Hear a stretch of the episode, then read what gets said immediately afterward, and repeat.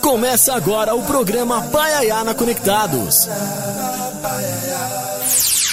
Do Sertão, levando cultura, informação e entretenimento através da maior web rádio do Brasil. Apresentação: Carlos Silvio. Olá, ouvintes conectados. Muito obrigado a você que nos ouve através do site www.radioconectados.com.br. A você também que nos, nos escuta através e nos assiste através do YouTube Paiana Conectados, do site, nos assiste também, Facebook, curta, compartilhe, mande suas mensagens que a gente adora. Obrigado a vocês da Rádio Mega FM 87.5 em Brasília, Distrito Federal, retransmitindo o nosso programa a partir de agora. Quer participar aqui com a gente? Mande suas mensagens através do WhatsApp da Rádio Conectados, aqui em Sampa, 2061-6257 é o nosso WhatsApp. Tem as redes sociais. Facebook da Rádio Conectados é Rádio Web Conectados. O Instagram é arroba Rádio Web Conectados. O meu Instagram é arroba. Você pode acompanhar as postagens, tudo lá. E se inscreva no canal Paiaiá na Conectados. Todas as nossas entrevistas estão também hospedadas no site exclusivo do programa, que é paiayanaconectados.com.br. Hoje aqui um convidado para lá de especial. É a segunda vez que eu tenho a honra de tê-lo aqui. Jornalista, escritor, contista, cronista, colunista do Estadão, possui uma vasta literária, já são mais de 40 livros. Autor dos clássicos Zero e Não Verás País Nenhum, tendo sido traduzido em diversas línguas. Prêmios já são vários jabutis. Em dezembro de 2010, foi agraciado com a comanda da Ordem do Ipiranga pelo governo do estado de São Paulo.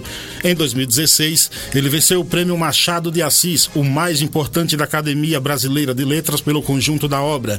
Em março de 2010, 19 se tornou imortal da Academia Brasileira de Letra para ocupar a cadeira de número 11 e lançou recentemente este belo livro aqui, ó. Deus, o que quer de nós, pela editora Global. É com muita alegria e honra que eu recebo aqui o imortal Inácio de Loyola Brandão e que honra tê-lo aqui. Muito obrigado, Carlos. Você fala muito mais de mim do que da minha literatura e da literatura brasileira. Eu sou apenas um pequeno escritor. Um pequeno gigante escritor. um metro e sessenta e oito, é que sempre digo, assim, um grande escritor brasileiro, um metro e sessenta e oito, um metro e sessenta e oito.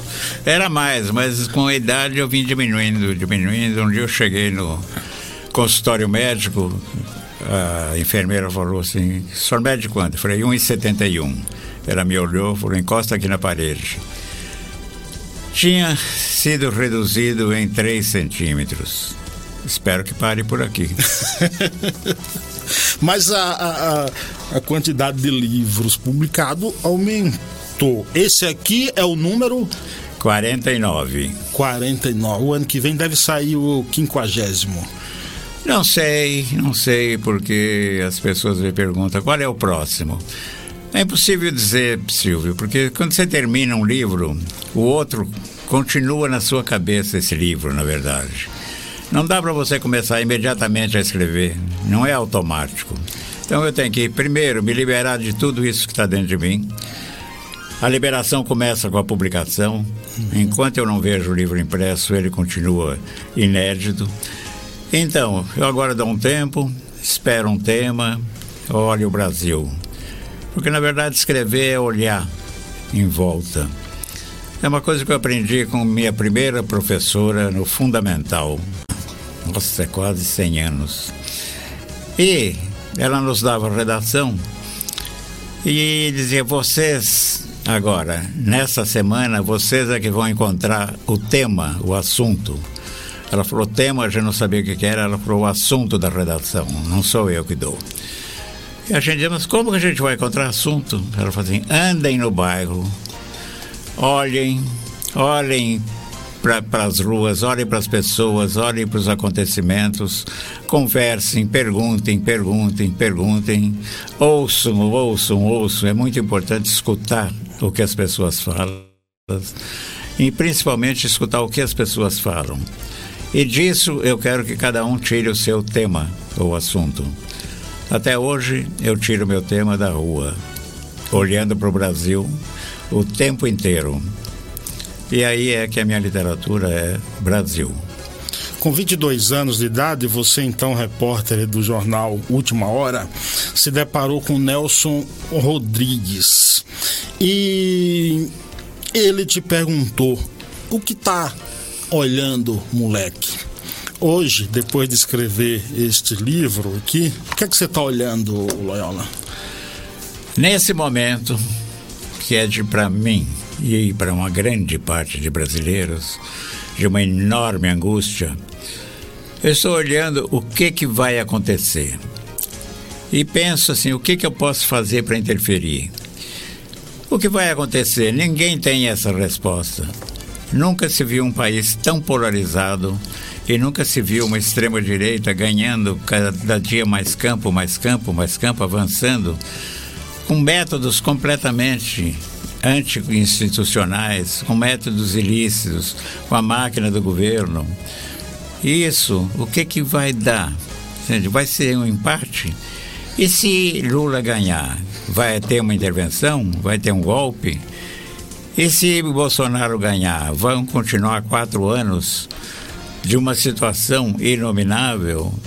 Então, nesse momento eu olho o quê? Eu olho com apreensão o futuro da democracia brasileira, mas com muita apreensão.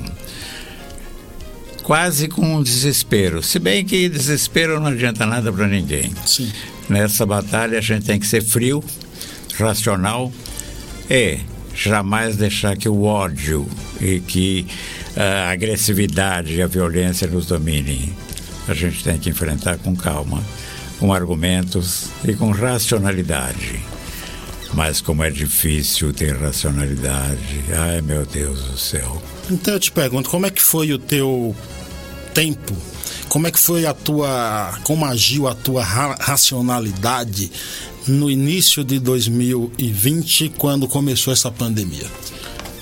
Ai, eu tive uma, tenho uma sorte, desculpa, tive não, tenho uma sorte de ter uma mulher, a Márcia, incrível. É uma arquiteta, mais jovem do que eu, mas muito lúcida. E quando nos vimos em lockdown, quando nos vimos que realmente a coisa era séria, apesar de nosso presidente dizer uma gripezinha, um nada, apesar do desprezo pela vida desse presidente, a Márcia falou assim: Inácio, você que é mais velho vai ter que tomar mais cuidado. Nós vamos viver fechados dentro dessa casa. Entende? Eu e você juntos. Nós vamos ter que nos suportar. A gente vai ter que inventar os assuntos. A gente vai ter que inventar a nossa diversão. A gente vai ter que você sentar na cozinha ao meu lado, que você nunca fez, e me preparar uma bebida enquanto eu preparo a comida.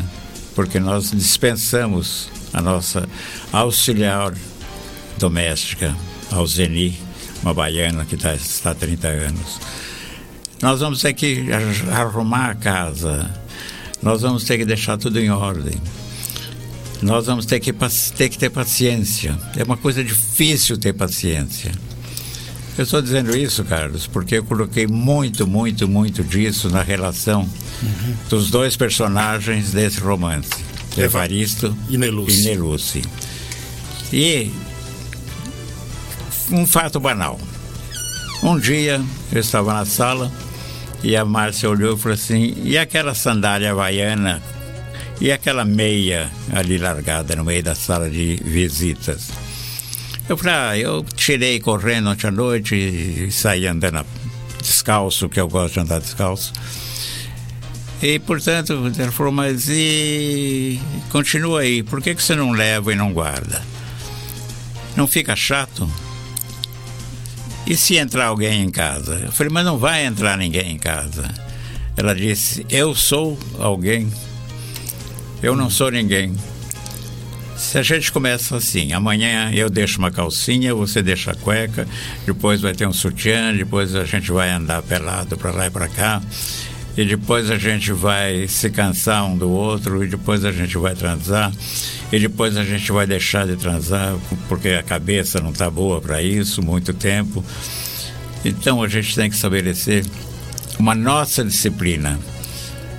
E foi aí que a gente criou uma espécie de disciplina da Covid. Claro que foi quebrada muitas vezes, porque ninguém aguentava aquela situação. E como é que eu me livrei disso, Carlos? Fui anotando, anotando, anotando, anotando diariamente cada passo. E comecei também a lembrar de sonhos, uhum. de coisas que a gente pensou em fazer. Por exemplo, um grande jantar na Roberta Sudibrac no Rio de Janeiro. A Roberta, fiz parte de um livro dela, Camarões e Chuchu, um livro lindo, porque ela é uma chefe completamente nova e diferenciada, que usa cozinha caseira, cozinha do interior, de uma maneira sofisticada. E a gente planejou uma visita que nunca fizemos e também, um dia olhando um documentário, vimos a cidade de Burano, ao lado de Veneza, perto de Veneza, onde tem cachemires, pachiminas maravilhosas, onde tem mantas, onde tem coisas incríveis. E a Márcia falou: eu queria me cobrir com essas mantas. E pensamos em viagens e tal. E de repente, no livro, Neluce morre no primeiro capítulo. Isso que eu ia te perguntar, parte. um dos principais personagens já morre, isso causa uma angústia, né? Causa uma angústia, causa uma angústia no autor e causa uma angústia no leitor, no personagem. E no leitor. No leitor. E aí, Evaristo passa a viver como se estivessem os dois vivos e lembrando coisas que eles gostariam de fazer, gostariam de viver. O livro tem que ser entendido nisso. É um delírio. É um delírio porque essa Covid, essa pandemia, que eu chamo de funesta, uhum. provocou. A...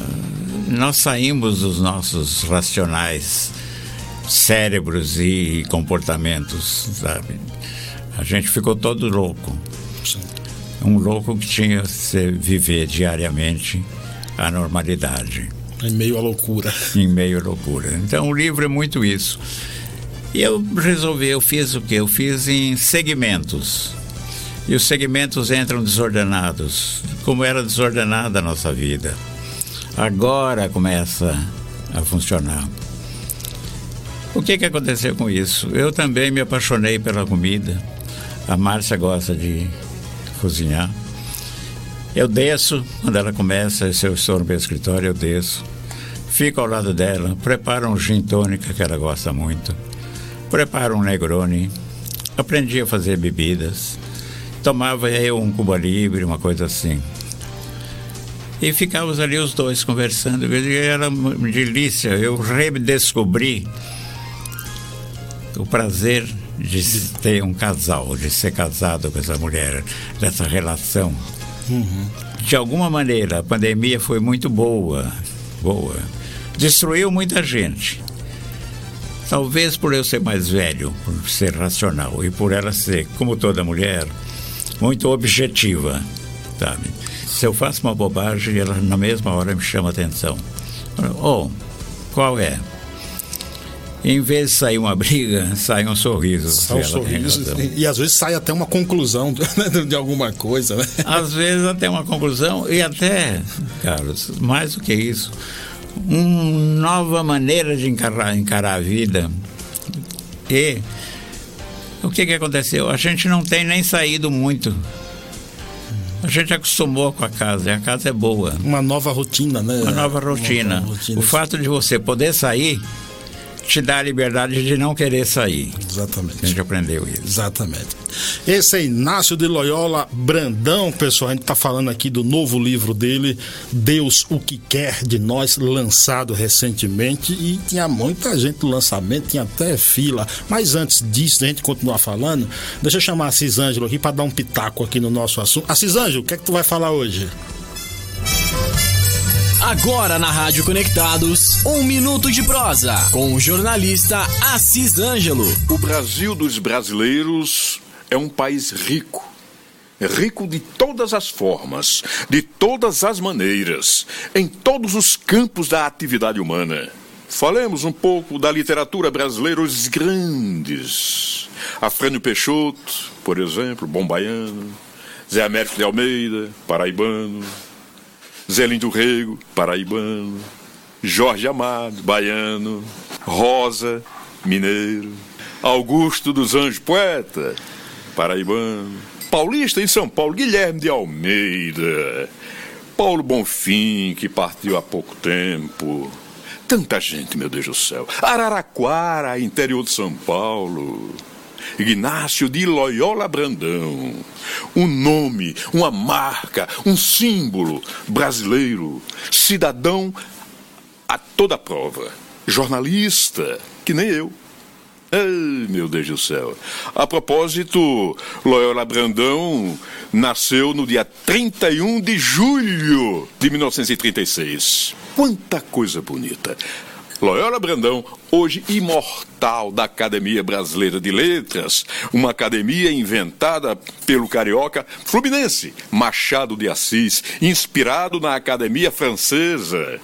E lá está ele, lá está ele, Loyola Brandão, representando a imortalidade dos intelectuais, dos grandes criadores da escrita. Ave Nossa Senhora! Ei, Brasil brasileiro! Loyola Brandão, mais de 40 livros publicados. Começa lá atrás, com zero, né? publicado na Itália. E eu lá na Paraíba, lendo zero, proibido no Brasil. Loyola Brandão é um dos cidadãos mais bonitos, mais irrequietos. Viva Loyola Brandão!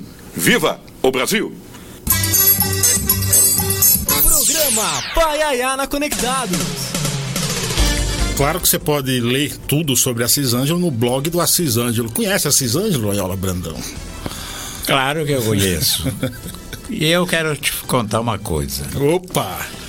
Não sei nem se o Assis se lembra, mas os anos 70 não, não foi, não sei exatamente o ano, porque também não dá para guardar tudo, mas eu estava na cidade de Areia, na Paraíba, que tinha um pequeno festival. Um pequeno e grande festival, que era muito bom o festival. E tinha vários autores, tinha vários poetas, tinha uh, gente de artes plásticas, tinha tudo. E eu fiquei até dormindo no mesmo, eram duas camas, eu e o Doc Comparato, um grande roteirista. E aí vieram me dizer que tinha um jovem que queria fazer uma entrevistinha comigo. E esse jovem que veio fazer entrevistinha era o Assis Ângelo. Não sei se ele se lembra dessa entrevista. Eu não lembro mais o que, que eu disse, mas eu me lembro dele. Porque também eu me vi nele. Ah. Ele tinha, sei lá, talvez 16 anos, 17 por aí. E eu comecei minha carreira com essa idade. Hum. Aos 16 eu comecei a fazer crítica de cinema. E de crítica eu passei também a entrevistador em Araraquara. E passei a fazer um roteiro de cinema e etc. Então o que, que eu via? Eu me via lá, porque eu vim de Araraquara, interior de São Paulo. Assis estava lá, naquela cidade, foi para lá me entrevistar, uma cidade da Paraíba, que aliás tinha um clima estranhíssimo, porque situado quase dentro da Caatinga, tinha um microclima e à noite era espantosa, tinha uma neblina, tinha um fog igual Londres. Jamais me esqueço de areia e daquele fog.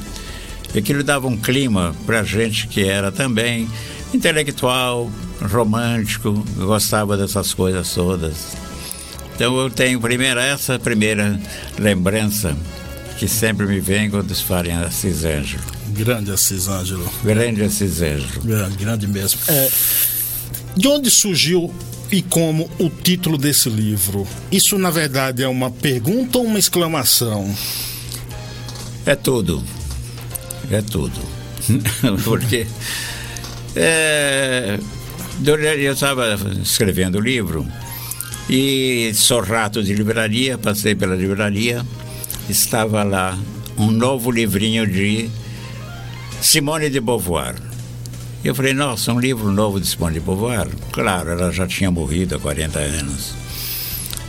E eu olhei As Inseparáveis, que era uma memóriazinha dela, uma memóriazinha não, uma memória dela aos 20 anos, junto com uma amiga que era a melhor amiga dela. E as duas eram estudantes, estudavam filosofia. As duas eram. A menina era católica, era católica, mas misturava nesse catolicismo o marxismo de Simone, que era influenciada por Sartre, enfim. Era um nó na cabeça das duas. E essa jovem, melhor amiga de Simone, ficou doente. Ficou doente e foi piorando, piorando, piorando, piorando, e para desespero da Simone, um dia ela percebeu que a amiga estava para morrer. E no quarto da menina, ela olhou para cima e falou: Deus, por que, que você não diz o que você quer de nós todos? Por que, que você não diz claramente o que, que você quer? E isso ficou na minha cabeça. Olhando pandemia, olhando esse governo, olhando a saúde abandonada, olhando a loucura em que a gente estava mergulhado. E uma pergunta que todo mundo sempre me fez, Carlos. Hum. O que está acontecendo, Inácio? Você que é jornalista, você que é, é escritor, o que está acontecendo? O que está acontecendo? O que está acontecendo? Achou a resposta? Era tão repetitiva que eu pus uma página inteira com essa pergunta dentro do livro, que todos perguntavam, que eu não sabia responder, porque ninguém sabia. E daí lembrei, falei, o que está acontecendo? É o que queria saber Simone, é o que eu quero saber agora. Daí o título. O título tem de alguma maneira que levar o leitor a ler. O título tem que ser poético, tem que ser intrigante, tem que ser curioso. Uhum. Entende? Que o cara lê, mas o que, que é? O que, que é esse livro? Quando você pega o livro, você tem que. Por isso que tem gente que vem com os títulos assim e fala, ah, pô, mas o meu título é o melhor do mundo. O melhor título do mundo é aquele que faz você abrir o livro. Exatamente. O Assis, no comentário dele, falou de zero. Que é também um. Depois aí você teve de, é, dessa terra não vai sobrar é, nada, 2018. Esse livro fecha aí essa, série aí desses livros distópicos teus? Foi muito curioso, porque o zero é a instituição de um regime que é o regime ditatorial. Que eu vivi inteirinho, minha geração viveu inteira. É a chamada geração de, de, de, de 70. Não porque tivéssemos 70 anos, porque fomos revelados nos anos 70, plena ditadura. E essa geração que saiu andando pelo Brasil, nós saímos falando pelo Brasil, que a gente descobriu que era uma maneira de formar leitor, era corpo a corpo, como dizia João Antônio, um dos gênios, porque ele era gênio dessa geração. Corpo a corpo com o leitor, vamos trazer o leitor para nós. Então, essa geração foi uma geração que falou muito. Não era por exibicionismo, como dizia muita gente, vocês são vaidosos. Não éramos vaidosos. É que com a censura, muita gente não sabia o que acontecia. Como a maioria da minha geração veio dos meios de comunicação, a gente tinha as informações, porque a gente trabalhava dentro das redações e sabia tudo que estava sendo censurado e proibido. E em vez de aula de literatura, a gente era um locutor que transmitia essas notícias que o país não tinha sabido. Essa foi a minha geração. Em seguida, eu escrevi Não Verás País Nenhum, Escrevi movido por um sentimento muito curioso. Um determinado dia eu li uma notícia no jornal assim: nevou no deserto do Saara. Sempre que alguma coisa me impacta, me choca, eu acho que grande parte é assim, eu fico pensando naquilo. A partir daquele momento e da morte de um IP que tinha 80 anos e foi envenenado por uma vizinha minha no bairro de Perdizes, porque ela achava a árvore maldita, porque sujava a rua dela, a calçada dela. Falei, alguma coisa estranha está acontecendo no mundo. Curiosamente, a partir daquele momento, eu passei a prestar atenção nas notícias sobre clima, hum. poluição, devastação, degelo, sabe? o Polo Norte, o Polo Sul, a Antártida, começando a degelar. O problema do crescimento, o, o mar, os oceanos subindo e começando a invadir o litoral. E aí eu falei, e um, se um país que não tivesse mais árvores? Uhum. Um país que não tivesse mais águas? Porque eu li uma notícia também muito curiosa que dizia que os grandes cientistas anunciavam que o problema do futuro não era a falta de petróleo, seria a falta de água e principalmente água potável. Pouca gente prestou atenção naquela notícia. E aí eu falei, então esse país também não tem mais águas. E aí comecei a delirar.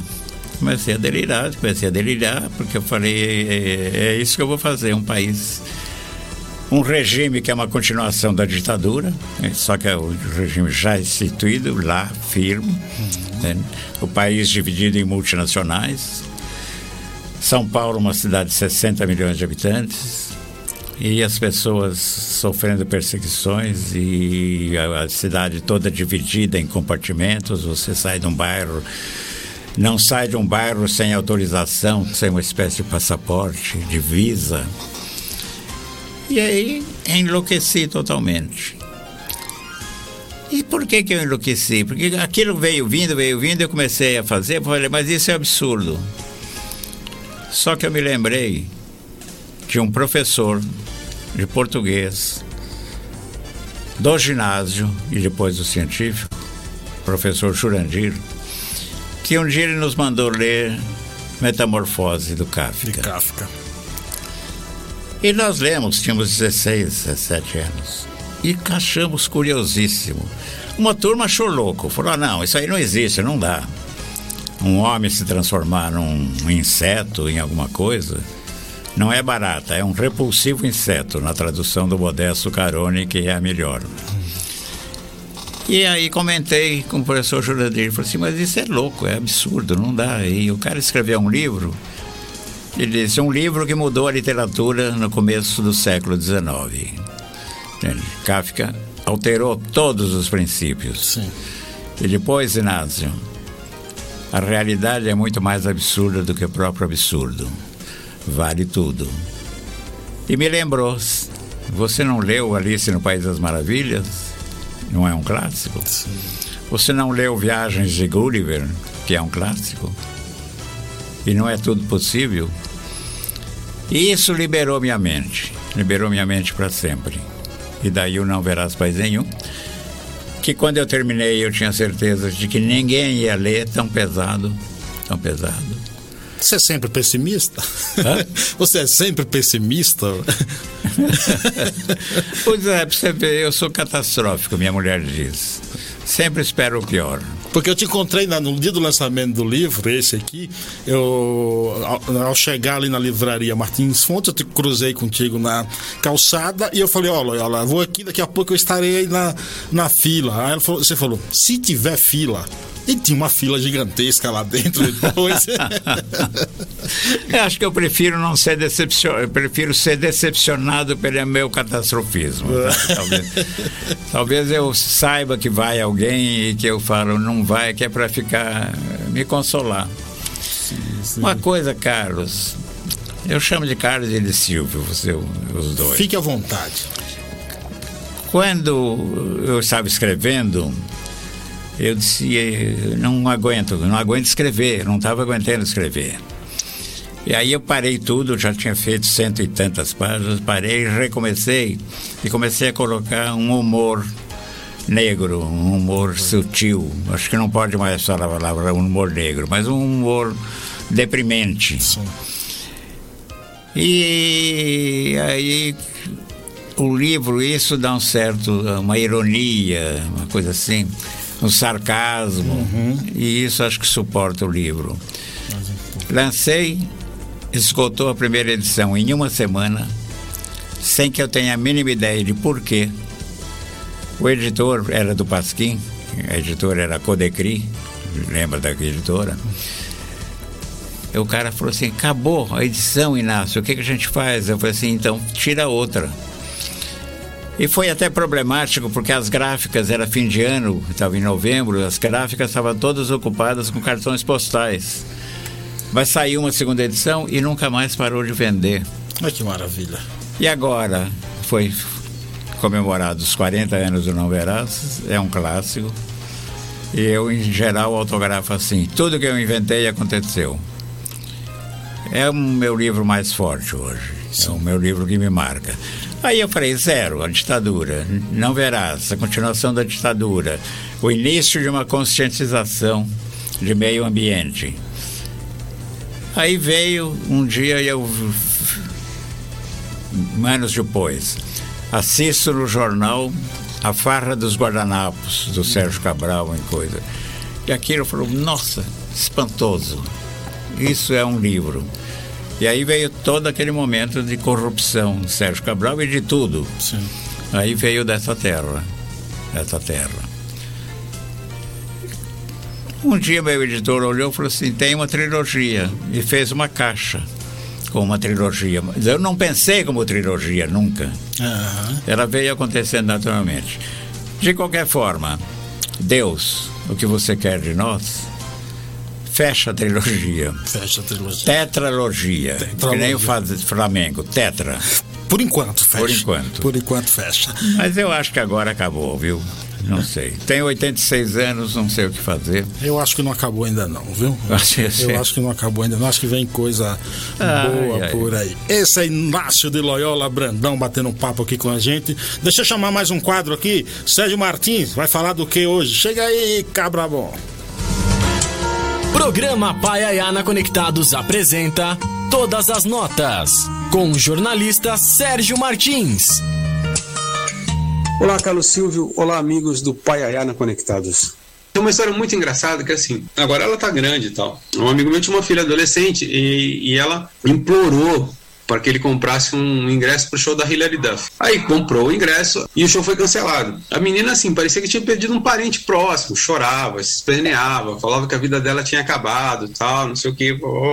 Dois anos depois, o tal show que tinha sido cancelado foi remarcado. E esse meu amigo chegou para a filha e falou assim: pô, filha, que legal, olha aí, finalmente a Hilary Duff vai vir, tal, não sei o que, a gente ainda tem aquele ingresso, tal, não sei o que. Aí a menina falou assim: ah, é? Não, que, que Hilary Duff, eu não quero mais ver. É, tem um livro muito bom, estava falando de mercado, tem um livro muito bom chamado Dirty Secrets of the Record Business Pequenos Segredinhos da Indústria Discos, feitos por um grande jornalista chamado Hank Bordowitz. E ele fala exatamente isso, né, que nos Estados Unidos, o grande erro do mercado americano foi ter apostado essencialmente no público adolescente. Por causa dessa volatilidade, eu termo certo, mas é, é, por causa do fato do, do, adolescente ser muito volúvel. É isso, um dia, um dia essa pessoa morre pelo Backstreet Boys, outro dia ela tem vergonha para dizer que estava no show.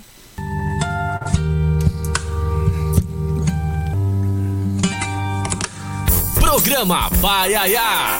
Do Sertão, levando cultura e entretenimento para o mundo através da melhor rádio web do Brasil.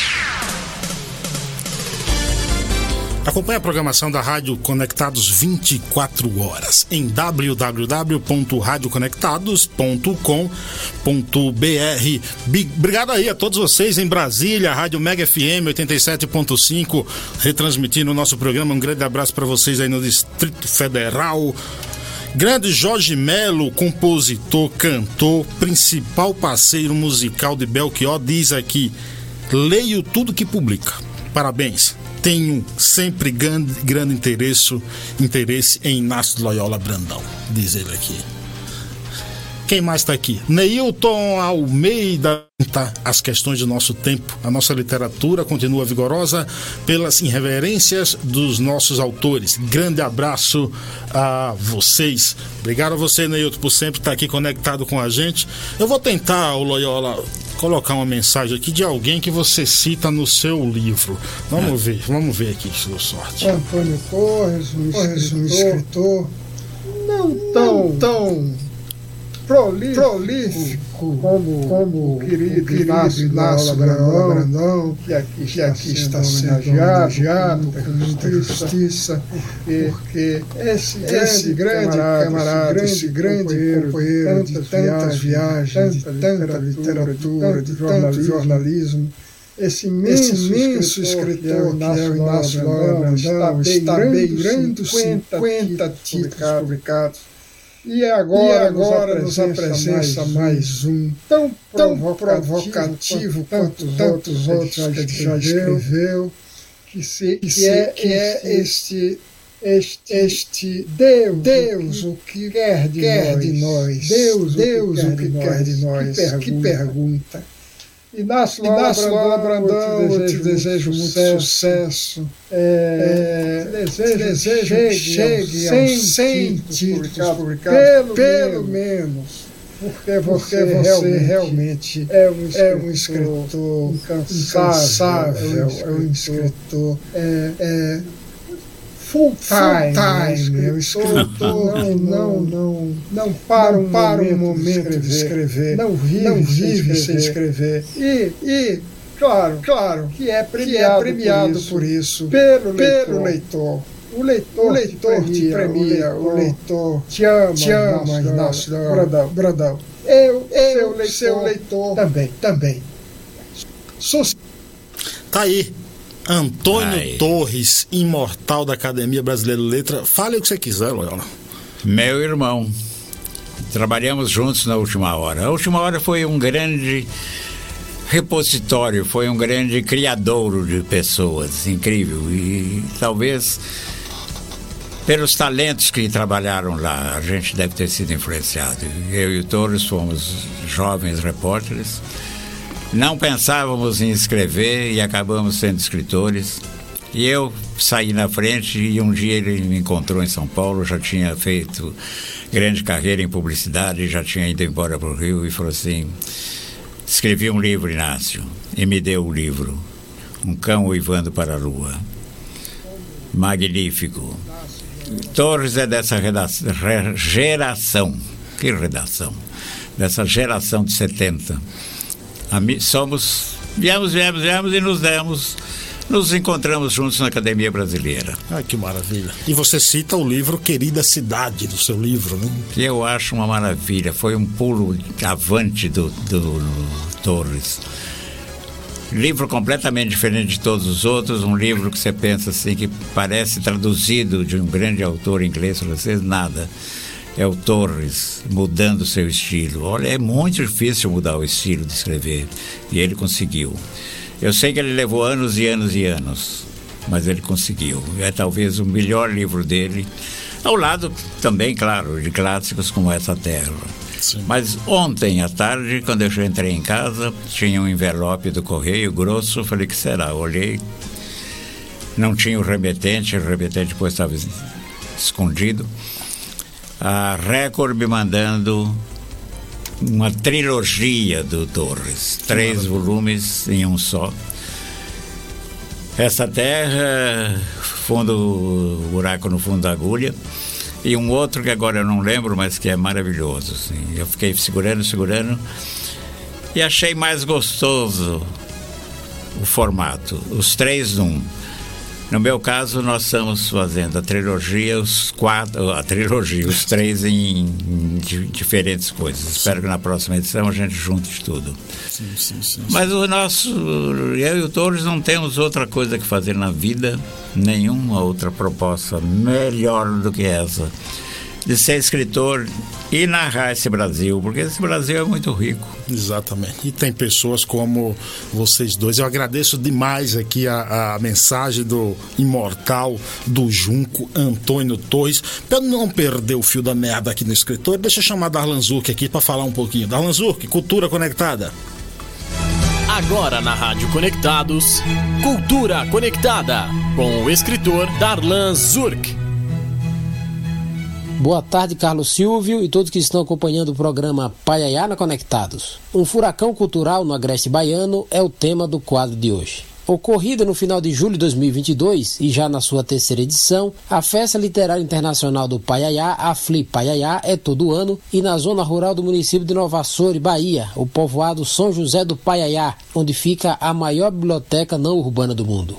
A Biblioteca do Paiaiá, que é a Biblioteca Comunitária Maria das Neves Prado, foi idealizada e criada pelo historiador Geraldo Prado por volta do ano 2000 e é presidida hoje pelo professor Ari Prado, Vadinho, seu sobrinho. Foi um empreendimento individual que se espalhou pela família de Geraldo e atualmente mobiliza uma parte da sociedade baiana com reflexo em vários lugares do mundo por conta da internet. A terceira FLI Paiaiá ficou sob a curadoria do escritor Luiz Eudes, além da mediação do escritor Décio Torres, homenageou o dramaturgo Dias Gomes e contou com nomes como Ruiz Pinheira Filho, Tom Torres, João Lopes Filho, Niclésia Gama, Juvenal Paiaiá, Tárcia Clara, José Aristide Oliveira, a Academia de Letras do Vale do Itapicuru, Alve e muito mais. Entre palestras, lançamentos de livro, apresentações, declamações, exposições, oficinas e até algodão doce, o povoado São José do Paiaiá, que dá nome a este programa, do jornalista Carlos Silvio, e o próprio programa foi cobrir o evento, ficou apinhado de gente. Eu mesmo tive dificuldade de andar. Passado o furacão cultural da biblioteca, o povoado volta imediatamente para a calmaria. Pegando emprestado um título do romance de Inácio de Loyola Brandão, daquela terra nada sobrou a não ser o vento que sopra sobre ela.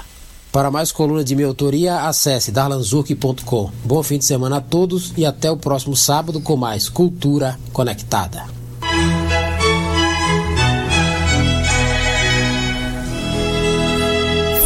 Programa Paiaiana Conectados. Lembrando que o livro A Fúria de Papéis Espalhados, do escritor Darlan Zurk, está disponível em darlanzurk.com. Loyola, você precisa ir lá no Paiá visitar a festa literária. Em julho vai ter de novo. Vamos levar você, Loyola. Me chama que eu vou. Pronto, já está, Me chama que eu vou. está chamado, como diz. Me dá comida, uma cama e pronto. Uma rede, serve uma rede. Serve uma rede, mas é com os 86 eu vou ter um pouco de dificuldade de saber deitar numa rede, eu vou cair. Num livro que você mistura, Loyola, nostalgia, realidade, loucura, angústia, rotina alterada, o que há de lucidez nele? No livro, É, a de lucidez, a pergunta assim: a gente vai permitir que esse país aconteça dessa forma? Que isso se passe realmente dentro desse país? Eu acho que essa é a lucidez. A lucidez é, na verdade, uma perplexidade. É uma in- indagação perplexa. Voltar para a pré-história, no momento em que a educação é combatida, em que a ciência é combatida, em que as universidades são combatidas, em que o volume de dinheiro para a cultura é cada vez menor, cada vez menor.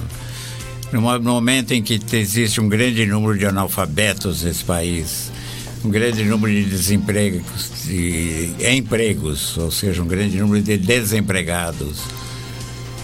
O que, que pode ser? Que futuro tem um país como esse?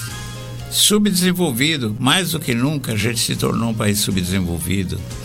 E eu tenho muito medo que esse retrocesso, porque o relógio está voltando para trás, Silvio, o relógio está voltando para trás. Será que a gente vai chegar na pré-história? Chegando na pré-história, como sair dessa pré-história? Essa é a minha pergunta. Sim, sim, sem, sem dúvida nenhuma. É um momento assim que todos. Agora você acha que as relações humanas mu mudaram com a pandemia? Muito falava isso, muito se falava do início da pandemia, ó, essa pandemia vai servir para que as pessoas mudem seus comportamentos, atitudes, gestos. Você vê algum otimismo ou mudança nas relações humanas? Eu acreditava que sim, olhando em minha casa, como a gente estava se aproximando. Mas ao mesmo tempo veio uma política de polarização. E o que se esparramou, principalmente através de redes sociais, que eu acho a rede social pior do que qualquer qualquer qualquer epidemia, peste, etc. Ela nos dividiu totalmente. Nós estamos divididos e o que está ganhando é o ódio. As pessoas não se aproximam mais, as pessoas têm ódio umas às outras o tempo inteiro. As pessoas mentem, as pessoas acreditam em mentiras, em falsidades, em doideiras. Nós estamos sendo arrestados por fundo de uma possibilidade qualquer de viver dignamente. Por quê? Porque o país está rachado, rachado no meio. Tem é, o ódio desse lado e tem existe inclusive, olha, um gabinete do ódio dentro do Palácio do Planalto que nos governa. E existe pessoas contaminadas totalmente pelo ódio. E não há como, não há vacina para o ódio. E se houvesse vacina, a campanha de vacinação é contra, é contra. Eu fiquei muito emocionado quando eu vi o episódio do seu Jorge, que em Porto Alegre, depois de um show, foi massacrado pelo racismo, aos gritos de macaco, e etc., e macaco, e negro fedido, etc. E aquele espanto, eu fiquei mais espantado e fiquei mais. Fiquei melhor quando eu vi o vídeo de seu Jorge cumprimentando o povo gaúcho, elogiando todas as coisas boas que tem no Rio Grande do Sul é, desde o vinho até o churrasco, a comida, as canções, sabe, a cultura, os grandes escritores, os grandes autores, etc. Com uma tranquilidade, entende? com um sorriso no rosto, respondendo ao ódio, a, a esse racismo empedernido que está dominando as pessoas. Não é que está dominando, está vindo para fora, porque foi liberado a ruindade foi liberada. E aí você encontra o coração do seu Jorge, tranquilo, recebendo com carinho. É isso que nós temos que fazer, talvez. Entender com carinho aquele que nos odeia. Porque aí ele cai no nada, cai no vazio. Sim. Ele nos, nos agride porque ele quer uma resposta de agressão, porque agressão é o que eles entendem. Mas a agressão não é um modo de mudar o mundo. A violência não é um modo de mudar o mundo. Não é um modo de vida. Não é um modo de sobreviver. A violência faz mal para a gente. Nos, nos amarga. São pessoas ressentidas. Ressentidas com o quê? E são pessoas ressentidas. Então, vivemos um país duplo são dois Brasis. Um belo Brasil, quem vai trazer aqui pra gente agora é outro, outra fera. Neumani, vai falar de quê? Poesia. Dá um pitaco aqui pra gente que a gente gosta.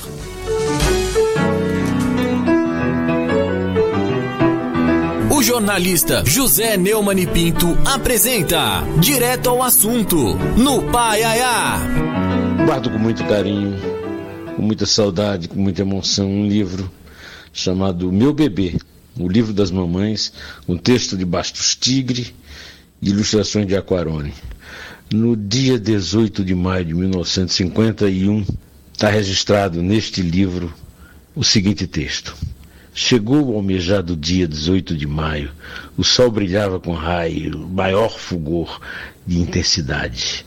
À medida que ele declinava no horizonte aproximava-se o grande, maravilhoso, magnífico e desejado momento. Foi um verdadeiro contraste. Enquanto o sol, em agonia, derramava sobre a terra os seus últimos raios, doirando a cocuruta dos morros, os meus ouvidos ouviam a mais suave e encantadora música, os primeiros vagidos do meu filhinho. Nunca havia experimentado tamanha felicidade. Possuída de indescritível emoção, estreitava entre os braços um bebê cor-de-rosa que era a sublime concretização dos meus sonhos. Não era feliz somente eu naquela noite. Adivinho o que se passava no íntimo de Anchieta, meus pais e irmãos, meus pais que viam, pela primeira vez, um filho de sua filha. Assina este texto Mundica Ferreira Pinto, minha mãe. José Neumann de Pinto, direto ao assunto, no Paiaiá. Programa Paiaiá na Conectados. Neumann também que é colunista do o antagonista. Esse é o Neumann, sempre nos brinda aqui com alguns pitacos, viu, Loyola? Grande é. Neumann. Hum. É meu amigo. Meu amigo, eu gosto dele. Não, o Loyola, diante de tudo, essas angústias, indignações, estaria Deus cansado de nós? Olha, vou falar uma coisa que vai assustar muita gente. Se ele existe, ele não, não deve estar cansado, ele tem que cuidar daquilo que ele criou.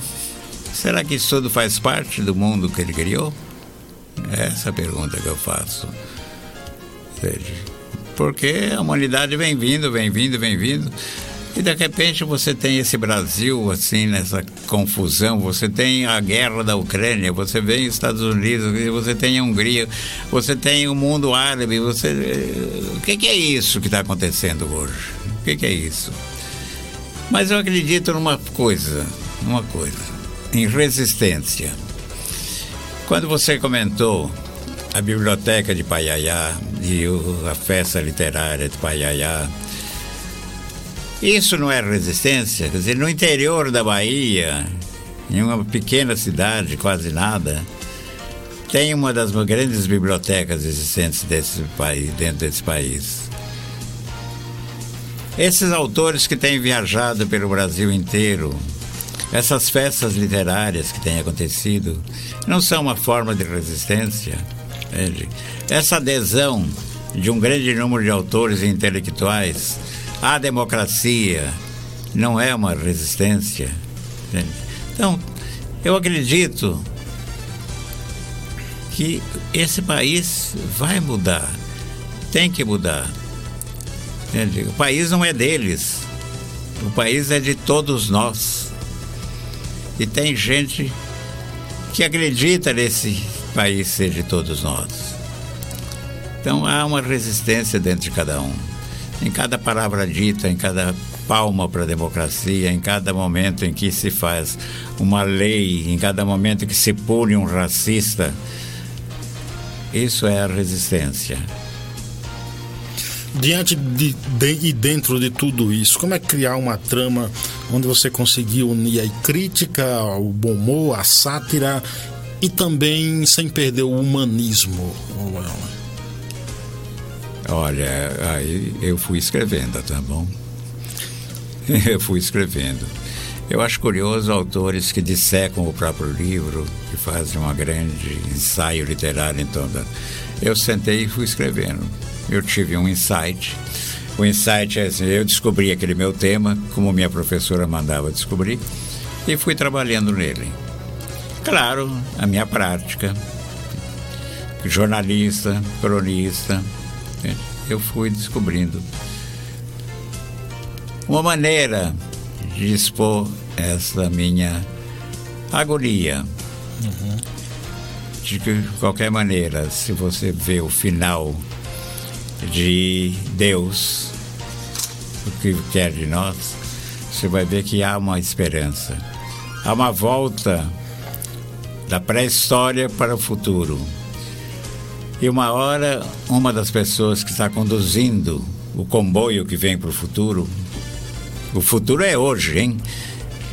Porque o livro é narrado no futuro passado. é para confundir mesmo.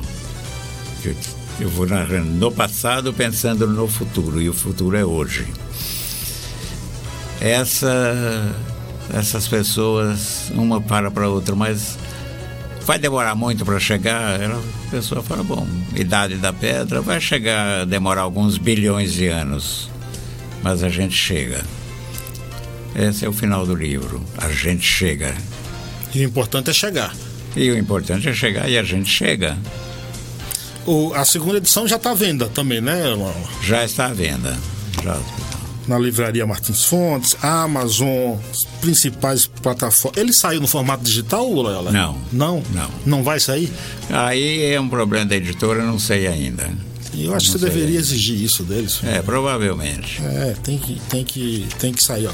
Pessoal, estou mostrando aqui para vocês, ó, lindo um livro, Inácio Loyola Brandão, Deus, o que quer de nós. Compre o um livro, não é caro. Não é, é não. Isso é importante, não é caro mesmo. Não é caro, eu, eu achei barato o, o, o, valor do livro, então compre, adquira, lê. É gostoso de ler, eu, eu digo como testemunha, é gostoso de ler, você não vai se cansar e eu recomendo. Loyola, antes de mais nada, eu gostaria de te agradecer imensamente. Uma honra tê-lo aqui, é, um mortal da Academia Brasileira de Letras, assim também como Antônio Torres, pela segunda vez que vem aqui, muito me engrandece. Gratidão mesmo, viu, Loyola? Carlos, pode me chamar, entende? É, eu fiquei muito perturbado nos últimos tempos, até fiz confusão, mas acabei chegando, estou aqui adorando a conversa, adorando tudo, adorando o programa. Da próxima vez a gente vai fazer, se tiver, né? Se, se tiver a próxima vez. Vai ter, sim. De repente claro você fala, pô, chega. É. Se tiver a próxima eu vou, vez. Eu, chega, você vem pro meu eu lugar. Eu venho melhor preparado. Você já nasceu preparado, Loyola. Você já nasceu cidadão de Araraquara, já nasceu preparado. Muito obrigado, viu, Loyola? Obrigado a vocês, obrigado aos ouvintes. Uma boa tarde a todos. Valeu, gente. Obrigado a todos que nos acompanham até agora. Obrigado à Rádio Mega FM 87.5 em Brasília, sempre retransmite o nosso programa todos os sábados. Eu volto no próximo sábado. Não se esqueça, se beber, não dirija. Se dirigir, não beba. A vida vale a pena. Tchau. Você ouviu o programa Paiaiana Conectados do Sertão, levando cultura, informação e entretenimento através da maior web rádio do Brasil. Apresentação Carlos Silvio.